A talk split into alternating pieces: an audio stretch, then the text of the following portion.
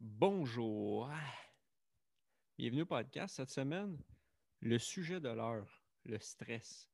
J'ai eu la chance de recevoir Catherine Raymond, chercheuse postdoctorale au département de psychologie de l'UCAM, une experte dans la matière du stress. On a discuté du quotidien d'un chercheur, qu'est-ce que ça fait un chercheur d'une journée, pourquoi c'est important de comprendre le stress, qu'est-ce que le stress exactement, les quatre stresseurs qui existent dans n'importe quelle situation, les trucs pour diminuer son stress, la différence entre le stress et l'anxiété, et on finit avec un sujet qu'on a juste mis l'eau à la bouche, la dépendance. C'est une autre de ses passions qu'elle aimerait discuter. Donc, je vais vous souhaiter un bel épisode. Sortez un papier crayon parce que, encore une fois, c'est un épisode très, très, très intéressante. Fait que je vais vous souhaiter une belle écoute. N'oubliez pas de laisser un review, 5 étoiles. Je le dis tout le temps. C'est comme ça que ça fonctionne. Sur Spotify, abonnez-vous. Sur YouTube, partagez. Merci beaucoup et bonne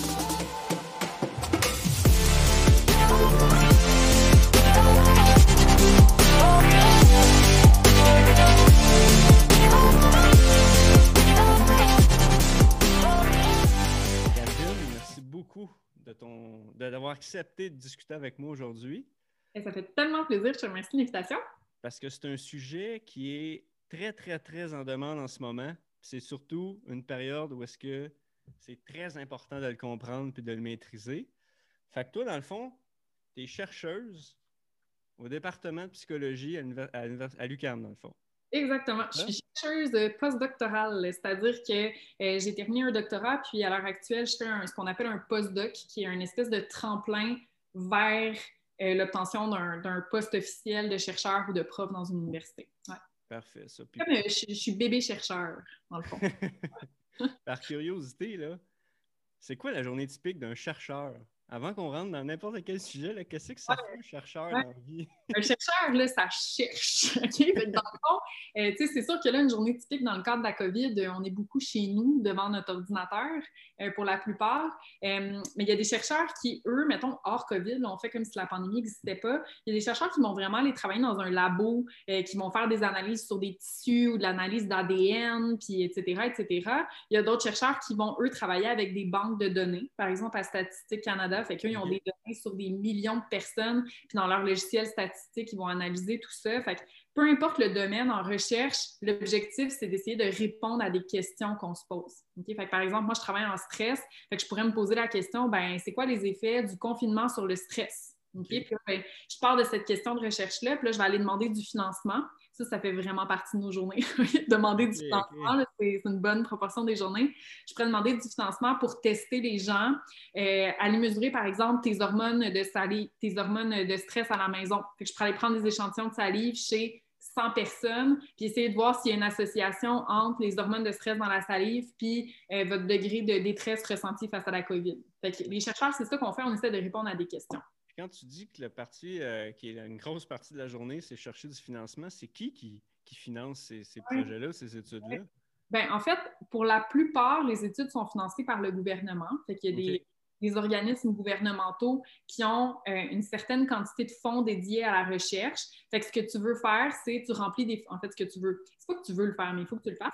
Tu remplis des formulaires puis où tu décris l'importance de ta question de recherche. Fait que par exemple, si, euh, je sais pas, moi, euh, je travaille en, dépression, mais je pourrais dire, ben 20% des gens au cours de leur vie vont avoir la dépression. c'est associé à des coûts pour la société qui sont très élevés, c'est associé à des taux d'invalidité élevés, etc. Et donc, c'est important d'étudier ça. tu démontres à l'organisme que ta question de recherche est importante. Puis là, tu vas leur dire, ben, j'ai besoin de tant de dollars pour faire cette étude-là, parce qu'il faut que, bon, un, j'engage des assistants de recherche. Deux, il faut que je mesure les hormones dans la salive. Ça, ça coûte tant d'argent. Il faut que je, me verse un salaire, par exemple. Il y a des, organismes qui vont aussi subvenir à tes besoins euh, salariale, etc. Puis là, ben, après, tu sais si tu as la subvention ou non quelques mois plus tard. Puis le taux de réception des subventions, ben, ça varie en fonction des domaines, mais c'est pas super élevé. Là. Fait que euh, c'est dur. Puis dans le fond, là, toi, ça peut prendre combien de temps là, euh, faire une étude? On va prendre euh, en moyenne, là, ça peut prendre combien de temps? Tout, au moment que tu as eu as ton, as ton idée, tu as ta question, puis là, tu as, eu ton financement, c'est combien de temps après que ça peut prendre? les délais puis tout ça? Ça dépend, ça dépend de ta question de recherche. Si tu as des questions de recherche qui se répondent euh, rapidement, par exemple, je pourrais aller dans une université, OK, puis euh, si j'ai été approuvée pour le faire, mais je pourrais aller dans une université puis faire passer un questionnaire à 1000 étudiants. Hors COVID, ça, ça se fait à l'intérieur d'une journée. Je peux arriver dans des cours, sont 200 étudiants, je leur passe des questionnaires à tout le monde qui veut le faire. À la fin de la journée, je rentre mes données. Tu sais, là, je te caricature un petit peu l'affaire, c'est un petit peu plus compliqué que ça. Mais à la fin de la journée, je rentre mes données dans mon logiciel statistique, je roule des analyses, j'ai un résultat, le fun, je suis bien contente, j'écris un papier, puis quatre mois plus tard, c'est publié. T'sais, fait qu'il y a des questions de recherche qui se publient rapidement. Il y a d'autres questions qui prennent du temps. comme par exemple, si je veux suivre des individus sur plusieurs années, parce que je veux voir les impacts de la COVID à long terme sur la santé mentale. Puis là, aujourd'hui, je décide de recruter 8000 Québécois, puis je les suis plusieurs fois par année pendant 20 ans. Bien là, entre mon idée et la publication, il s'est passé 20 ans. Fait que ça dépend un petit peu des questions de recherche. Puis c'est pour ça que la, une qualité énorme qu'un chercheur peut avoir, c'est vraiment la patience. C'est quand tu es pressé, ouais, vraiment, parce que c'est long, puis les analyses aussi, tu sais, tu es assis longtemps devant ton ordinateur. Tu sais, il faut, essayer le moins possible de sauter sur euh, les, des résultats qui peuvent paraître intéressants, mais finalement, c'est juste parce que tu as une erreur dans ta base de données ou c'est parce que tu n'as pas analysé la bonne question. Bref, il faut être patient, puis c'est un, travail qui est assez laborieux, mais super important l'horaire de ça, là, mettons, euh, tu es en plein processus, mais là, pendant ce temps-là, pendant que tu attends les délais ou les réponses ou quoi que ce soit, ton horaire, c'est-tu comme du 9 à 5 ou c'est vraiment du 12 heures par jour ou c'est vraiment là. ah, c'est vraiment tu me poses cette question-là parce que euh, j'enseigne euh, au bac en psycho. Puis il y a des fois des étudiants qui m'écrivent parce qu'ils bon, ils veulent poser des questions sur le processus. Puis je viens de finir une rencontre avec une étudiante qui me pose exactement la même question. comme, mais honnêtement, ça dépend. Un, ça dépend des périodes, dans le sens où s'il y a des moments où on est en demande de subvention, bien là, tu sais, on écrit beaucoup, puis c'est des grosses journées, puis ça, ça finit comme plus. Puis il y a d'autres journées où euh, ben, il y a moins de rendez-vous qui sont à l'horaire ou il y a moins d'écriture à l'horaire. Fait que c'est des plus petites journées. Je pense que somme toute, c'est quand même pas mal d'heures par semaine si tu veux être performant. Mais il y a plein de types de chercheurs. Il y a des chercheurs qui vont plutôt euh, faire un travail qui est moins persistant, mais ils vont se greffer à un labo où il va y avoir quelqu'un qui est vraiment plus en charge de mener tout à bien. Puis eux, ils vont être là plus comme. Euh, euh, comme, euh, comme, comme Robin dans Batman et Robin, plus comme un, une espèce de rôle de soutien. ça dépend, ça, ça dépend vraiment. Puis ce qui est cool avec la recherche, c'est que, outre les rencontres cédulées à l'horaire, outre les séances où tu vas tester des participants puis l'enseignement, là, c'est des, des, moments qui sont fixes, mais sinon, c'est super flexible. moi, j'ai un bébé, des fois, il est malade. dans le contexte de la COVID, souvent, il ne peut pas aller à la garderie parce qu'on mm etc. Mais dans ces journées-là, je m'occupe de lui pendant le jour, puis ben là, je vais pouvoir travailler le soir. Je vais pouvoir me dire, bon, mais je vais écrire mon article ce soir. fait que tu as quand même une certaine flexibilité qui est intéressante aussi euh, à ce niveau-là. c'est super intéressant parce que c'est la première fois que je reçois euh, une chercheuse, puis J'imagine que tout le monde se demande qu'est-ce que ça fait ou day-to-day une chercheuse. Oui, mais même nous, on ne le sait pas trop. c'est tellement flou, puis ça change tout le temps. Puis, tu sais, ça dépend des projets qui sont en cours. Fait que c'est, ouais, c'est ça, c'est, vraiment flexible comme milieu, puis ça dépend tellement ce sur quoi tu travailles. Tu sais, il y a des gens qui font des recherches sur euh, les fourmis rouges euh, d'Amérique, puis il y a du monde qui travaille, comme moi, sur le cerveau, puis euh, sur le stress. Fait que, tu sais, ouais, c'est ça, ça dépend tellement. Ouais. Fait là, ça c'est fait, mais là maintenant, tu viens de dire que tu travailles tout sur le stress et sur le cerveau. Mais selon toi, pourquoi c'est important en tant qu'individu comme nous, les gens, de comprendre le stress? Oui. Selon toi, pourquoi c'est important? Parce que 100% d'entre nous sommes stressés. Donc, 100 des gens vont présenter ce qu'on appelle une réponse de stress. Fait que, tu sais, quand le monde dit, mettons, ah, moi, je suis pas stressé dans la vie. Ouais, ça, c'est pas vrai. C'est un immense. non, en fait, si t'es pas stressé, t'es mort. tu as besoin de stress, ne serait-ce que pour rester en vie. C'est ça qui fait en sorte que tu vas avoir assez d'énergie pour sortir du lit le matin. C'est ça qui va faire en sorte que tu vas mobiliser assez d'énergie pour traverser la rue bien, bien vite s'il y a une voiture qui arrive à toute vitesse. le système de stress, il est là pour nous aider à rester en vie ce qui n'est pas nécessairement nécessaire à la survie puis qui peut devenir pathologique, c'est plutôt l'anxiété. C'est ça, oui, il y a des gens qui sont anxieux, il y en a qui ne sont pas anxieux, mais le stress, il y a une justice sur Terre, tout le monde en ressent, puis c'est nécessaire finalement. Le stress, c'est pas mauvais, là, dans le fond. Quand quelqu'un dit Mon Dieu, je suis stressé, euh, ça, je perds le contrôle, puis pas, je vais mourir, tu sais, je suis stressé. Tu sais. En fait, euh, Mais comme mhm. plein d'affaires dans la vie, euh, trop, c'est comme passé. Fait le stress, c'est adaptatif jusqu'à un certain niveau. Et à partir du moment où tu dépasses ce niveau-là, pour plein de raisons différentes. Ça peut être parce que tu as de la misère à te réguler, ça peut être parce que tu es dans un environnement qui est très adverse, comme en temps de guerre ou en temps de pandémie, par exemple. À partir d'un certain moment, là, les effets sur la santé deviennent délétères. Fait qu'il y a comme une espèce d'équilibre qu'il faut maintenir pour que le stress soit bénéfique.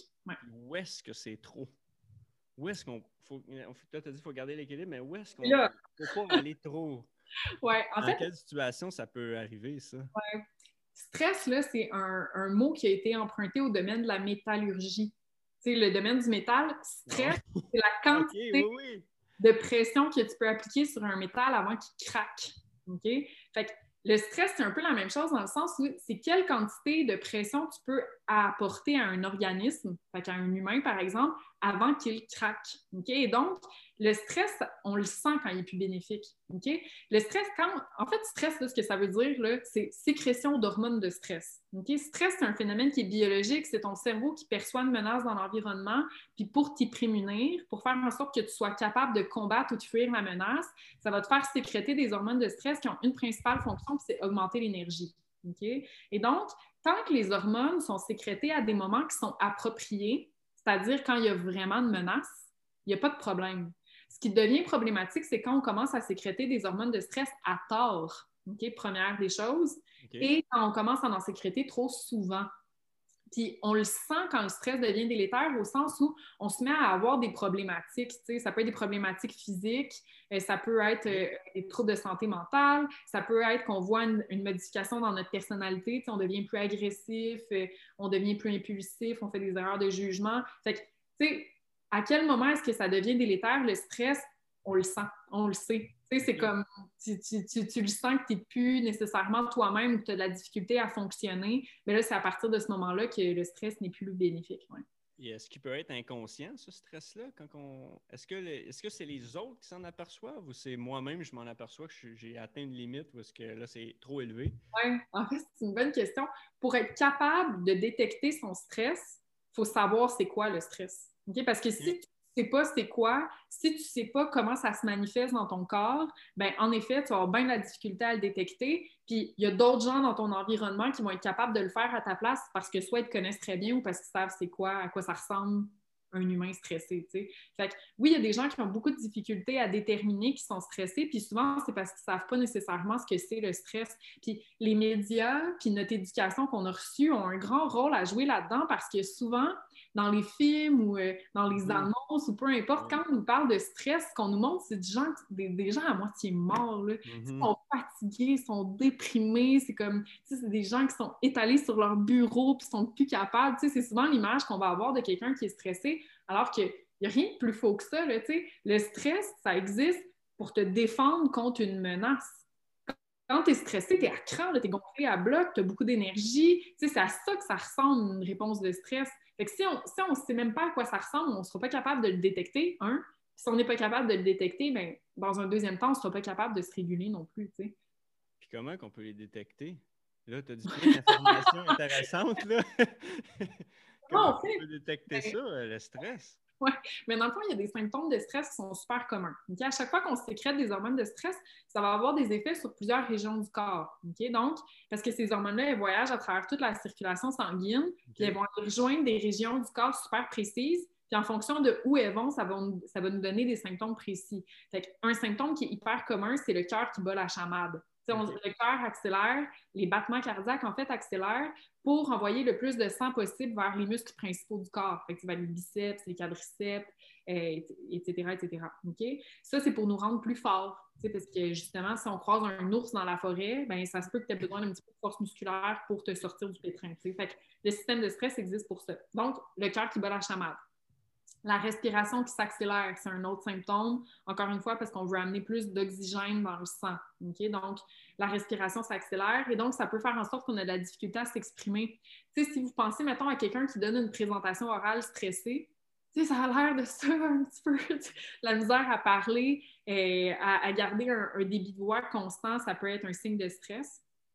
Euh, dis-toi, le, système de stress, c'est un système qui est hyper primitif. Ça existe depuis le temps des hommes des cavernes parce que quand on croisait un mammouth, il nous mhm. fallait présenter cette fameuse réponse de combat ou de fuite. Là. Donc, les symptômes de stress aujourd'hui sont encore hyper primitifs. Je te donne un exemple. Tu sais, quand on est stressé, on a froid, on a des frissons, mais ça, c'est pour que les poils s'érissent sur la peau pour qu'on ait l'air plus gros devant notre adversaire.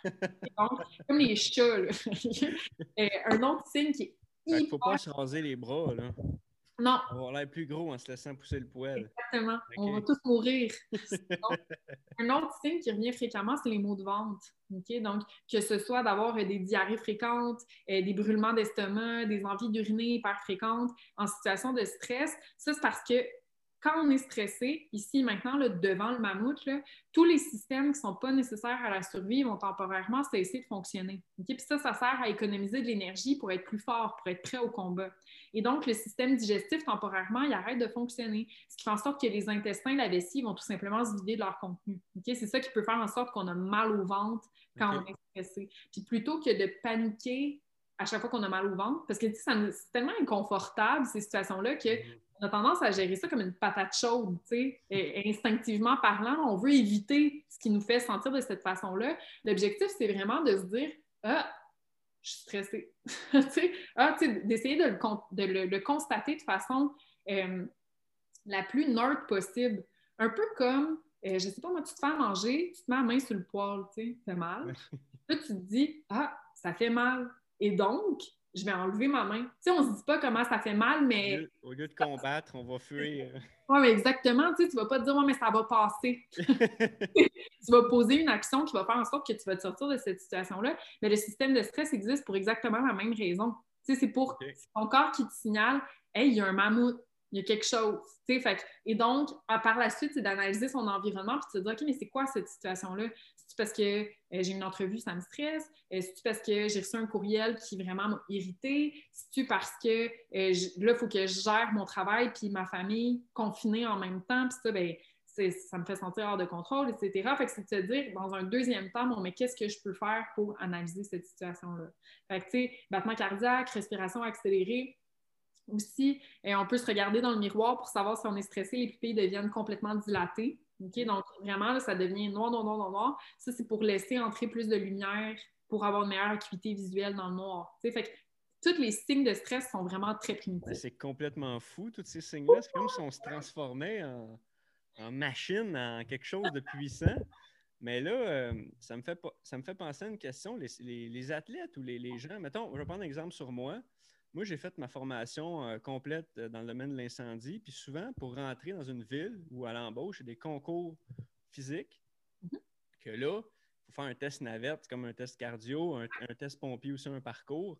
Puis ça, c'est vraiment stressant. Pour tous ceux qui l'écoutent, qui l'ont vécu, rappelez-vous du stress que vous aviez avant ça, mais il y en a que ça leur permet de dominer vraiment, d'aller chercher des gros scores, puis il y en a d'autres que ça gruge complètement leur corps. Mais c'est ça ce qui est inexplicable parce que là, c'est supposé nous aider. Mais là, on dirait que dans l'effort ou dans le stress, on dirait qu'on là, on se fait comme avoir. Je ne sais pas comment tu pourrais expliquer ça. Il y a, deux choses là-dedans. Euh, le stress peut avoir un effet bénéfique sur la performance, que ce soit physique ou cognitive, que, ce soit, que par cognitive, ce que j'entends, c'est, mettons, une évaluation pour un examen ou, euh, tout ce type de situation-là, jusqu'à un certain degré, le stress peut t'aider. Fait que, tu sais, être stressé avant un examen, ça peut te donner du jus cognitif, jusqu'à un certain degré. Il y a des gens qui, au contraire, dans ce type de situation-là, ils vont faire ce qu'on appelle en bon franglais du choking under pressure. Ça, ça peut être pour deux raisons différentes. Dans un premier temps, ça peut être parce qu'il y a tellement d'hormones de stress dans la circulation que ces hormones-là vont finir par accéder au cerveau. Donc, les hormones de stress, oui, elles circulent dans le sang, ça nous donne de l'énergie, etc., etc., etc. L'affaire est que ça remonte au cerveau. Puis si elles sont dans de trop grandes quantités dans le cerveau, ça peut miner ce qu'on appelle l'attention. Donc, tu as plus de difficultés à porter attention à ce que tu fais. Et donc, dans un contexte d'évaluation à l'école, bien entendu, ça, peut mener à des échecs scolaires. Puis dans un, dans un contexte de sport aussi, parce que tu sais, il faut quand même que tu sois concentré à la tâche, puis il faut, faut que tu te donnes. Donc, ça, c'est une deuxième affaire. Ce qui arrive aussi avec les compétitions sportives, dans un contexte d'évaluation, comme, comme ce que tu parles, mais aussi chez les, sportifs de profession. Ben, il y en a aussi beaucoup qui font du CrossFit dans ceux qui écoutent. Puis souvent, a les CrossFit Games qui arrivent, puis là, tu as les Open, puis là, ça, ça stresse tout le gym au complet. En tout cas, c'est le même exemple que pompier, mais c'est ça. Il y en a qui vont performer, il y en a d'autres qui vont mhm. s'éteindre. tout à fait. Ce qui a été démontré là, chez les sportifs, c'est des études vraiment cool, c'est qu'il y a deux types de préconception que tu peux avoir en lien avec le stress. Tu peux voir le stress comme étant quelque chose de super positif, euh, qui te donne de l'énergie, euh, qui fait en sorte que tu es plus performant dans ta journée. Tu peux voir ça comme ayant des effets bénéfiques sur ta santé. Tu peux te dire, ben, quand je suis stressée, j'ai l'impression que je tombe moins souvent malade. Et le stress a des effets positifs sur mes interactions sociales, ça m'amène à me dépasser, etc. ça, c'est ce qu'on appelle avoir des préconceptions positives de stress. Puis à l'opposé, en fait, tu as carrément le contraire, qui sont les préconceptions négatives de stress, puis où tu vas dire Ah non, mais là, quand je suis stressée, j'ai mal au ventre. Puis là, les gens vont se rendre compte que mon discours, il est, il est haletant, j'ai plus de difficultés à m'exprimer. Je suis sûre que ça paraît que je suis stressée. Oh mon Dieu, j'ai des frissons, tout le monde va le voir. Euh, j'ai peur d'échouer, etc. Puis ce qui a été démontré, c'est que le fait d'avoir des préconceptions de stress négatives, un, ça mène à une plus grande sécrétion d'hormones de stress. Là, dis-toi, plus je sécrète des hormones, plus, ça monte au cerveau. Oui, exactement. Et donc, plus ça peut miner, un, ma santé. Ça, va avoir des effets plus délétères sur la santé. Et ça amène de plus faibles performances cognitives à l'école et ça amène de plus faibles performances sportives aussi. Donc, mais ce qui a été montré en général, puis que je trouve vraiment cool, c'est que dans les équipes sportives, souvent, les préconceptions de stress vont être plus positives que pour le reste de la population. Parce que ça fait vraiment partie de la culture du sport que de se dire Hey, tu sais quoi, une compétition sportive, là, ouais, c'est stressant, mais c'est excitant. c'est le fun d'être, je sais pas moi, dans le stade, euh, puis d'entendre tout le monde crier. Puis, oui, je suis stressée, j'ai mal au ventre, mais crime, ça va être vraiment cool cette compétition sportive-là. Puis souvent, il y a cette culture-là dans les équipes. Et donc, souvent, les, préconceptions de stress sont plus positives chez le sportif. la façon de voir le stress, comme mettons, je vois le stress positivement, techniquement, ça va allumer une switch dans mon cerveau qui va faire comme là, c'est bien, c'est positif. Fait que là, les résultats de ça, c'est que ça va diminuer mes hormones qui ne se rendront pas au cerveau. Qui vont se rendre beaucoup moins au cerveau, oui. Beaucoup moins, OK. Fait que juste la façon dont on le voit, ça peut avoir une grosse influence, dans le fond, sur tout. totalement. Puis c'est comme ça aussi, c'est comme bien des affaires dans la vie. Hein. Notre perception de notre environnement va vraiment changer euh, la façon dont on va réagir à ces situations-là. Tu sais, souvent, quand on voit les choses comme étant positives, on risque d'avoir une bien meilleure journée que si on part avec une humeur euh, exécrable. Le stress, c'est un petit peu la même chose. Le mécanisme derrière ça est encore peu compris. Fait que, on ne sait pas exactement c'est quelle région du cerveau justement qui régule les préconceptions de stress, et, etc. Mais les, études les plus récentes nous démontrent que oui, le fait d'avoir une préconception positive de stress, ça diminue. Euh, en fait, c'est associé à moins d'hormones de stress. Et ce qui est encore plus cool, c'est que ça a été démontré que les préconceptions de stress, ça se module. Fait via une intervention, euh, on peut apprendre aux gens à voir le stress comme étant plus positif que négatif, puis ça change leur sécrétion d'hormones de stress en même temps. Fait quand, on les, quand on leur fait voir le stress comme étant plus positif, par la suite, ils sont moins stressés. Fait que ça s'apprend, comme, comme bien des affaires. Caroline, la première fois que j'entends ça, je suis fasciné par ça. Ça s'apprend. Puis, euh, c'est quoi les, euh, euh, là, j'ai lu le livre Par amour du stress, puis euh, ça fait un petit bout que tu l'as lu toi aussi. Euh, mais là-dedans, on parle de stresseurs. Il y, a, comme quatre stresseurs qui peuvent causer du stress. Peux-tu un petit peu élaborer là-dessus? Tout à fait. dans le fond, ce qu'on sait, c'est qu'en général, il y a deux types de stresseurs. OK? Puis là, après ça, je vais, je vais aller dans les. tu parles les composantes. il y a deux types de stresseurs. Le premier, c'est ce qu'on appelle un stresseur absolu. Un stresseur absolu, tout le monde va y réagir parce que c'est une menace à notre survie. Fait que a un feu qui se déclenche chez toi, par exemple, ben, tu vas sécréter des hormones de stress parce que ton cerveau, lui, ce qu'il se dit, c'est hum, feu égale danger pour ma survie. J'ai besoin d'hormones de stress pour avoir l'énergie pour m'enfuir de cette situation-là ou pour la combattre. Fait que les stresseurs absolus, tout le monde réagit de la même façon. Qu'on parle d'un feu, un ours, peu importe toutes ces situations-là qui minent la survie. Le deuxième type de stresseur auquel on fait face beaucoup plus souvent, c'est ce qu'on appelle un stress relatif, qui en fait, c'est notre cerveau qui interprète la situation comme étant stressante, malgré le fait que ça mine pas réellement notre survie. Donc, une évaluation, euh, un confinement. Mm-hmm. Euh, OK. Recevoir un email un peu passif-agressif, une compétition sportive, etc. Donc, toutes ces situations-là peuvent activer le système de stress et donc, à peu près n'importe quoi peut être perçu comme étant stressant. il y a des grandes différences individuelles entre les gens.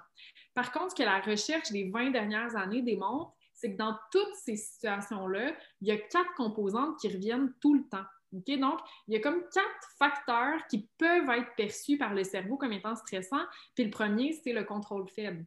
À chaque fois qu'on a l'impression qu'on n'a pas le contrôle sur une situation, on va sécréter des hormones de stress. Puis le, degré de sévérité de ces situations-là peut être vraiment variable dans le sens où euh, absence de contrôle, là, ça peut être, je ne sais pas moi, on t'impose un, meeting demain matin puis ça ne te tente pas. Tu n'as pas le contrôle sur cette situation-là. Si tu es très sensible au contrôle faible, ça se peut que tu sécrètes des hormones de stress. Ou ça peut être une situation qui est beaucoup plus intense, comme on te force à aller à la guerre. Là, c'est une situation qui est beaucoup plus stressante. Et, mais dans ces deux scénarios-là, le cerveau, il y a possibilité qu'il voit du contrôle faible. Fait que, premièrement, contrôle faible.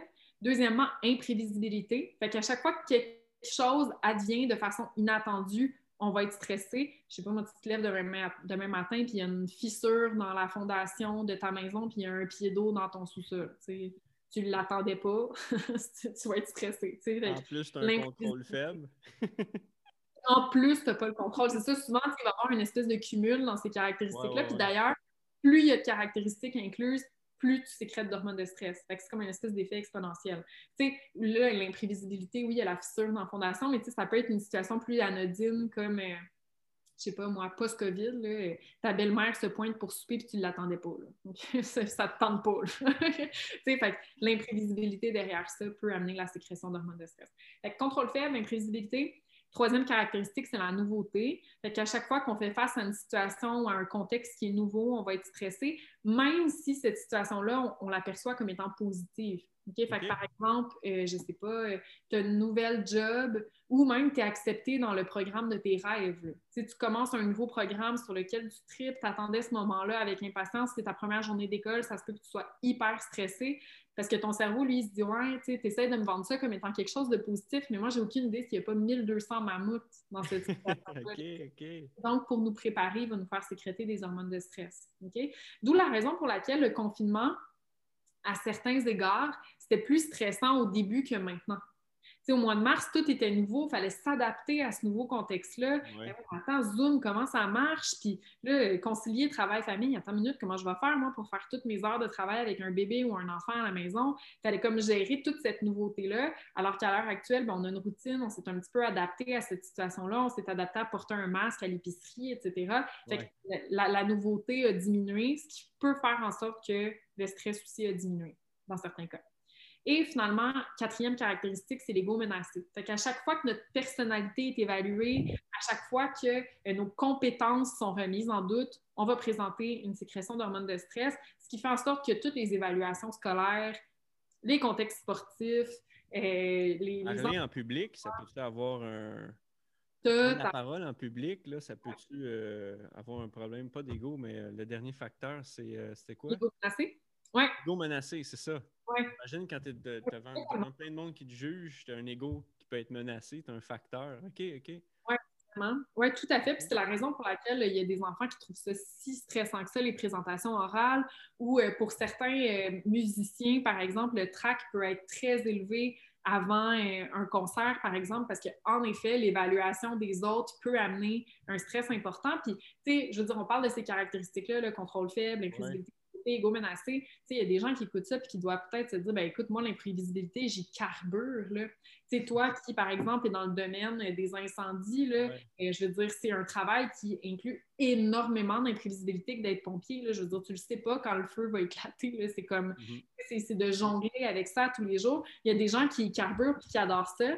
Puis il y a des gens qui sont très sensibles à l'imprévisibilité qui c'est un travail qui ne sera pas nécessairement adapté, tu sais, parce que, bon, tu jongles avec ça tous les jours. En général, ce qui est démontré, c'est qu'on est plus sensible à une ou deux des caractéristiques euh, dont on a parlé. Quand j'étais euh, à l'école des pompiers euh, en 2013-2014, justement, il y avait parlé, il y a, eu, je ne sais pas si c'est une étude ou un article disant que le métier de pompier, c'est le, le métier le plus stressant au Québec, où je ne me souviens plus de où, là, je ne dirais pas au monde, là, parce que je ne connais pas tous les métiers, mais c'est dessus parce que là, il y a OK, on va dire contrôle faible. On n'a pas de contrôle, c'est vrai. Imprévisibilité. Mais tu sais pas quand les feux vont éclater. Ouais. c'est juste l'imprévisibilité. Nouveauté, c'est vrai, parce qu'on ne sait jamais à quoi qu'on va avoir à faire face à quelque chose. On ne sait jamais ça va être quoi. Puis l'autre, c'est euh, l'ego. L'ego, c'est lui qui est peut-être moins présent. Mais ça doit dépendre des gens en même temps, parce que je veux dire, tu sais, l'ego menacé, ça peut. Oui, oui, j'avoue, j'avoue ça peut se manifester à plein d'égards. Je veux dire, tu sais, si, je sais pas, moi, euh, tu travailles avec 15 euh, euh, gars qui sont en méga forme physique, qui s'entraînent énormément toute la journée, tu ne peux pas lever les mêmes charges ou tu n'as pas les mêmes capacités physiques que ces gens-là, ça se peut que tu te sentes évalué, surtout si tu es particulièrement sensible à cette composante-là. Okay. Personnellement, j'ai jamais lu d'études sur les métiers parce que c'est pas mon expertise. Fait que je ne sais pas est-ce que X ou Y métier est associé à plus de stress, mais ce que je sais par contre, c'est que plus il y a de ces caractéristiques-là d'incluse dans un milieu, plus il y a de chances d'être stressé, plus il y a de chances que le cerveau active la sécrétion d'hormones de stress. Fait que je doute pas que c'est un milieu qui est particulièrement stressant. Il y en a plein d'autres. J'ai, pris celui-là comme exemple, parce que c'est quelque chose que je connais. Mais euh, qu'est-ce que maintenant, là, c'est quoi les. Euh, aurais-tu des conseils ou des trucs pour diminuer ce stress-là quand ces quatre facteurs-là arrivent, ou deux des quatre, ou trois des quatre? En même temps. Dans le fond, il y a deux types. Ben, il y a plein de types de stratégies, mais on pourrait parler de deux types qui sont plutôt simples. Les, premières stratégies qu'on peut utiliser, c'est celles qui vont permettre de casser la cascade, qui vont permettre de, cesser la production d'hormones de stress. Souvent, c'est des trucs qu'on va utiliser ici et maintenant parce qu'on a l'impression qu'on ne va pas bien. Puis toutes ces techniques-là, ce qu'elles visent à faire, c'est d'empêcher la sécrétion d'hormones de stress. Fait que ça va marcher super rapidement. Ça fonctionne pour vrai, c'est validé scientifiquement, mais ça ne va pas fonctionner pendant deux ans. parce qu'il faut commencer à sécréter des hormones de stress à un moment donné, sinon on va mourir. ça fonctionne pendant quelques minutes, par exemple, mais c'est hyper bénéfique de les utiliser, surtout pour reprendre le contrôle.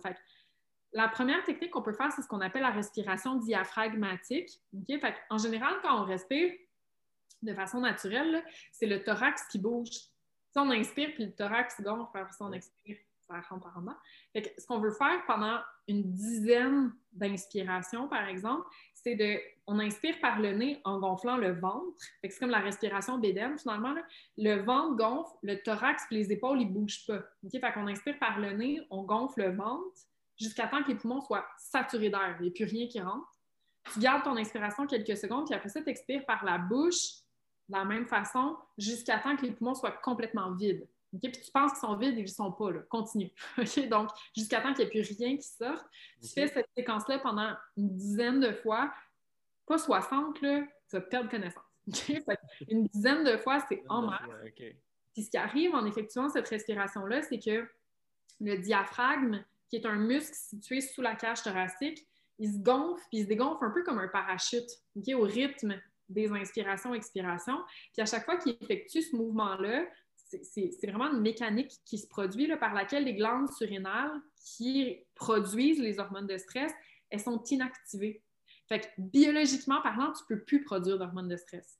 Donc, ça permet vraiment de casser le stress rapidement. Fait que ça, ça va être hyper bénéfique mm-hmm. avant une compétition sportive, avant une entrevue d'emploi, avant euh, un examen, avant de parler en public, etc. Fait que cette respiration-là, c'est vraiment pour reprendre ce contrôle-là, pour avoir moins de symptômes de stress. Puis souvent, ça aide à gagner un petit peu confiance. parce que si tu commences ta compétition sportive sur le shake, là, ça se peut que tu te demandes, OK, mais là, est-ce que les gens me voient en ce moment? Est-ce qu'ils remarquent que je suis stressée? Oh mon Dieu, je pense qu'ils savent que je suis stressée. Puis là, il y a une espèce de, de on appelle ça du feedback positif qui se fait, puis qui fait en sorte que le stress fait juste augmenter, tu sais, parce que tu as peur de ce que les gens pensent de ton propre stress, puis là, mais ça finit plus, tu sais. Fait cette respiration-là, ça aide à se calmer, puis ça fonctionne vraiment. Ça fonctionne chez les enfants aussi. On peut l'apprendre aux, bébés, là, tu sais, dès 2-3 ans, là, ils comprennent, tu sais, c'est quoi la respiration bédaine, puis même que les enfants aiment ça le faire, fait que, tu sais, pourquoi pas. Il y a la respiration diaphragmatique qui fonctionne super bien, surtout en contexte de, compétition dont on parlait. Une deuxième technique qui peut être utilisée, puis là, les sportifs vont vraiment s'y retrouver, c'est faire de l'activité physique. Il, y a, deux niveaux qui peuvent être utilisés, même pour les gens qui font très peu ou pas de sport. Il faut se rappeler que la réponse de stress est là pour mobiliser de l'énergie. Dans le temps des hommes des cavernes, c'était hyper efficace parce que le mammouth, il fallait vraiment que tu cours. Il fallait que tu ailles vers lui ou contre lui, mais dans les deux cas, tu avais besoin de dépenser l'énergie mobilisée. Puis souvent, aujourd'hui, toute cette énergie-là, rappelez-vous, assez d'énergie pour combattre un mammouth, on l'accumule, puis on est sagement assis devant notre ordinateur, puis on reste là toute la journée. Et donc, on ne dépense pas cette énergie-là, qui fait en sorte qu'elle se cumule littéralement, puis souvent, elle va ressortir en colère spontanée. On perd patience. Là, on est à la maison le soir, on essaie de faire à souper, puis là, on est concentré, puis quelqu'un nous interrompt, puis là, on est en colère. Tu sais, c'est des contextes qui reviennent souvent. Ça, c'est toi qui cumules de l'énergie toute la journée puis qui finit par perdre patience. Puis je dis toi, moi, tout le monde. donc, c'est ça qui arrive souvent. Puis, et donc, un truc qui fonctionne super bien, c'est de faire un tout petit peu d'activité physique juste pour sortir cette énergie-là. Ça peut être de prendre 20 secondes pour faire des jumping jacks dans la salle de bain. Si vraiment tu as besoin d'avoir un deux minutes pour dépenser l'énergie mobilisée, ça peut être d'aller prendre une petite marche rapide, cinq minutes dehors. ça, c'est comme le strict minimum pour sortir l'énergie mobilisée. Puis si on veut prendre le, problème en amont, ça peut être de faire de l'activité sportive sur une base régulière. Fait les gens qui font du sport quelques fois par semaine, en général, ce qui est recommandé, c'est cinq fois 30 minutes dans la semaine. Et ça amène la production d'une autre hormone qu'on appelle les endorphines. Puis mm-hmm. les endorphines, c'est une hormone qui est sécrétée par le cerveau. Puis c'est pas compliqué, les endorphines, c'est de la morphine naturelle. C'est de la morphine que notre corps produit. Et donc, c'est le fun. Fait que la morphine, quand on la sécrète, ça, diminue notre réactivité au stress, ça diminue la réactivité du cerveau. Fait qu'on perçoit les situations comme étant moins stressantes. C'est-tu pour ça aussi, souvent, euh, tu sais, mettons, je vais faire référence au hockey, souvent les, joueurs vont être stressés avant, mais un coup qu'ils jouent, mm-hmm. ils n'ont plus de stress. C'est ça? Ça a un lien. Il y a ça en partie. Fort probablement, c'est une bonne question. Il y a ça en partie. Puis il y a deuxièmement, euh, il y a, le stress, c'est une chose. Puis il y a aussi ce qu'on appelle l'état anxieux.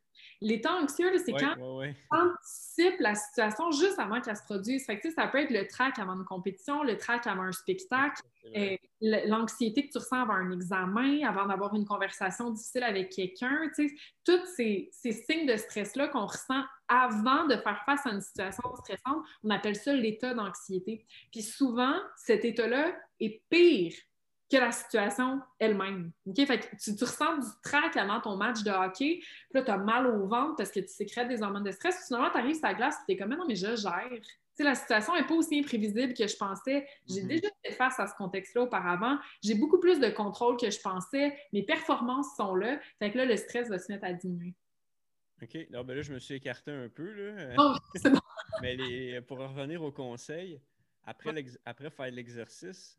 La respiration, l'exercice, puis une autre stratégie qui fonctionne full bien, c'est le rire. Donc, à chaque fois qu'on rit, euh, on sécrète une hormone qu'on appelle l'oxytocine. Tantôt, on parlait d'endorphine avec le sport. Euh, le rire amène la production d'une hormone qu'on appelle l'oxytocine, qui a des effets très similaires à l'endorphine, c'est-à-dire que ça va venir diminuer notre réactivité au stress. L'oxytocine, on peut en sécréter quand on rit, ça peut être, je sais pas, de regarder un film qui nous fait rire, de regarder des vidéos qui nous font rire, d'avoir une conversation avec quelqu'un qu'on apprécie et qu'on trouve drôle. Ça peut être aussi, l'oxytocine, on peut en sécréter dans d'autres contextes. D'ailleurs, c'est l'hormone qu'on va sécréter quand on accouche les filles. Fait que, tu sais, on en sécrète dans plein de contextes différents. Euh, on en sécrète aussi quand on entre en interaction sociale avec quelqu'un qu'on apprécie. le fait d'avoir une conversation le fun avec quelqu'un, ça amène la sécrétion d'oxytocine.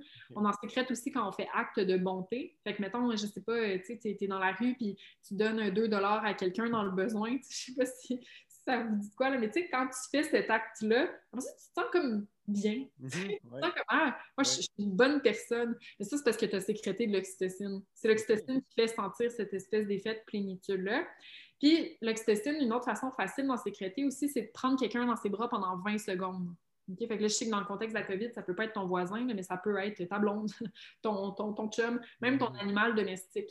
Ça a été démontré que flatter son animal domestique ou le prendre dans ses bras pendant quelques secondes, ça amène la sécrétion d'oxytocine à la fois chez soi puis aussi chez l'animal. Donc, la zoothérapie, ça fonctionne pour vrai, finalement. Parfait. C'est des techniques faciles. Ça, c'est les trois techniques les plus, les plus simples. Les plus simples, oui. Parfait. Puis euh, là, on a un petit peu embarqué là-dedans, la différence entre le stress et l'anxiété. Là, c'est que, pour voir si j'ai bien compris, euh, sinon on va, on va y passer, mais l'anxiété, c'est qu'on pense au futur, mm-hmm. on pense au mammouth, tandis que le stress, le mammouth est devant nous, c'est ça? Oui, c'est vraiment ça. Fait que dans le fond, le stress, c'est une réponse biologique du corps pour combattre ou fuir une menace qui est là. OK? Fait mettons, euh, ça peut être un mammouth, comme dans le cas d'un stresseur absolu, ça peut être parce que le feu, il est devant soi, c'est une vraie menace, mais ça peut aussi être ton examen, tu as la copie sous les yeux, le stresseur est là, tu mobilises de l'énergie. OK? L'anxiété, c'est la peur de faire face à ces événements-là. c'est l'anticipation qu'on a. Fait en fond, quelqu'un qui est anxieux, c'est quelqu'un qui essaie de prédire l'avenir et qui va sécréter des hormones de stress juste à réfléchir à ces situations-là. Fait puis il y a un gradient de, de, comment dire, l'anxiété, ça peut être très sain et ça peut devenir pathologique. Donc, tout le monde présente une fois de temps en temps ce qu'on appelle un état anxieux. C'est-à-dire que le mammouth, ça n'aurait vraiment pas été évolutif de sécréter des hormones de stress juste quand il est là. On serait toutes morts, encore une fois. Fait qu'il fallait comme anticiper les situations qui étaient propices à ce qu'on voit un mammouth. Fait que si on a croisé un mammouth entre l'arbre 2 et 3, bien, le lendemain, en prenant notre marche, si on repasse entre l'arbre 2 et 3, on va stresser un petit peu au cas où. on va être un petit peu anxieux au cas où on recroise le mammouth à cet endroit-là. Mmh, L'anxiété, c'est simple. C'est simple de sécréter un petit peu d'hormones de stress la veille d'un examen, la veille d'une compétition sportive, etc. C'est correct, ça, c'est ce qu'on appelle un état anxieux. Mais il y a des gens qui vont aller un peu au-delà de ça et qui, eux, vont avoir ce qu'on appelle un trait de personnalité anxieux. C'est-à-dire qu'ils ont tendance à anticiper les situations stressantes plus que d'autres. Et ils vont faire plus d'erreurs aussi. C'est-à-dire qu'ils vont anticiper une situation qui finalement n'arrive jamais. Ou ils vont anticiper une situation outre mesure, plus que ce que le client en demande finalement. Donc, sécréter beaucoup trop d'hormones de stress en lien avec un examen, par exemple, alors que la personne est prête pour cet examen-là, elle a assez étudié, ou une compétition sportive, la personne est prête, elle s'est assez préparée, elle n'a pas besoin d'aller à ce degré-là euh, d'anticipation dans la situation. le trait de personnalité anxieuse, c'est quand même fréquent, c'est à peu près 30 à 40% de la population qui ont ce trait de personnalité-là. Fait qu'on peut bien vivre avec un trait de personnalité anxieux, c'est pas une pathologie.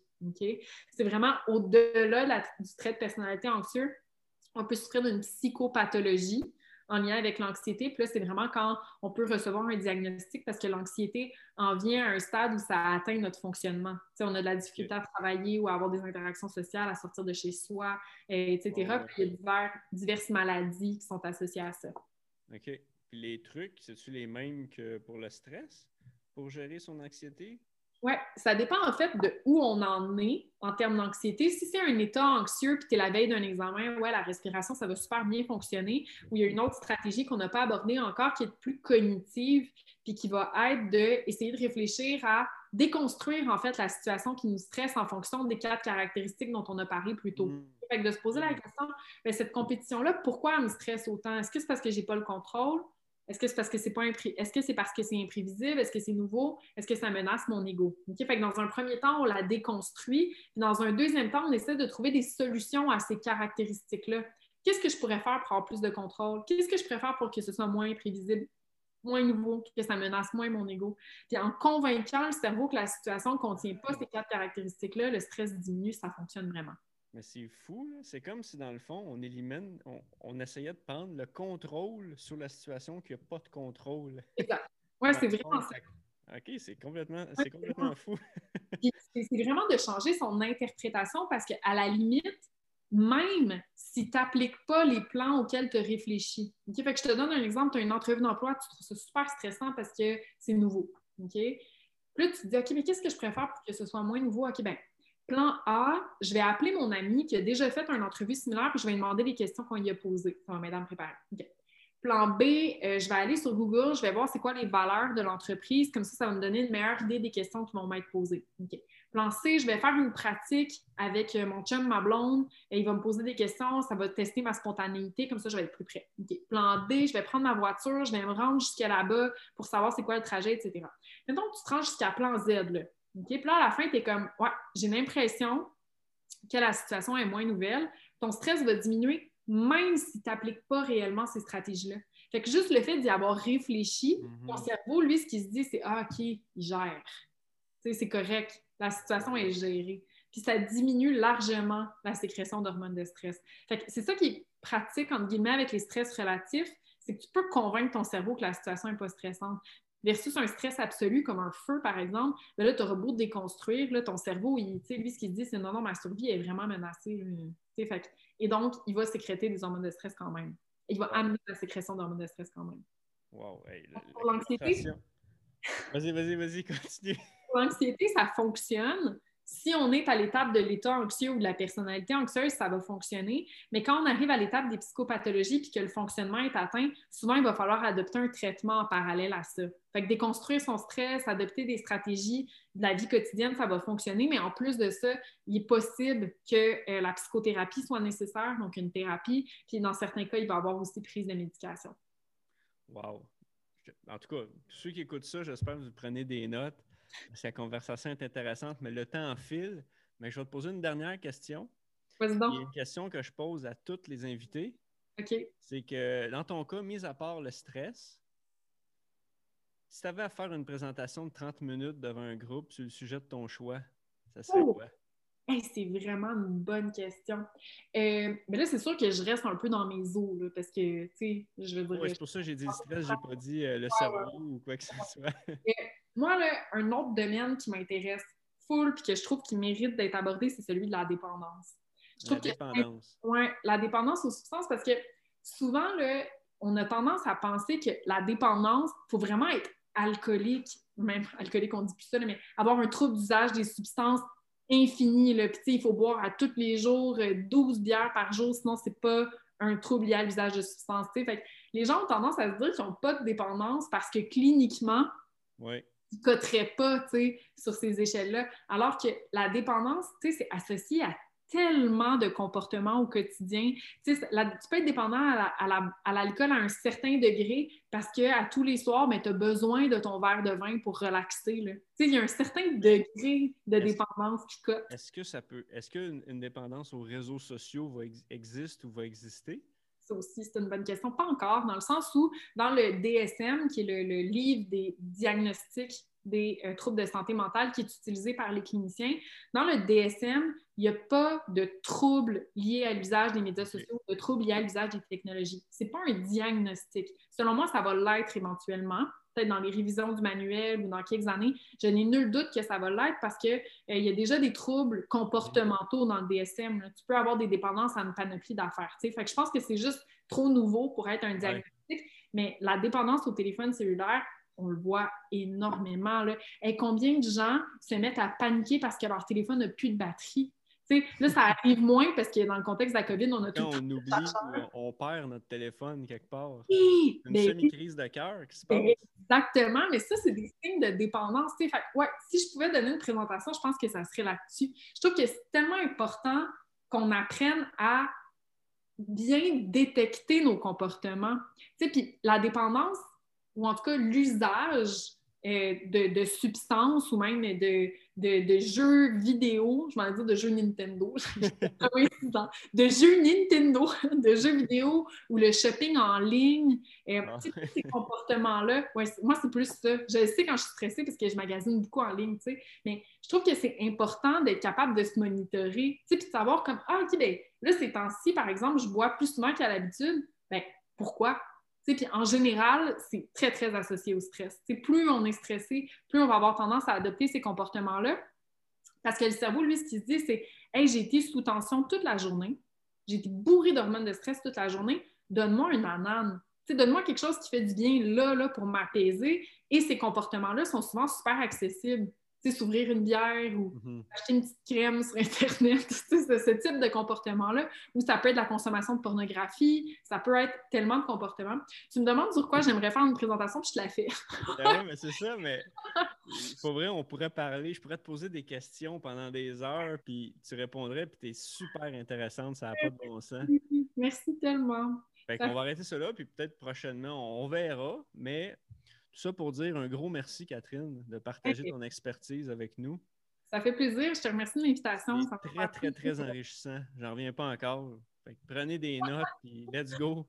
Puis améliorez-vous, puis gérez votre stress. Fait que merci beaucoup, Catherine. Merci à toi.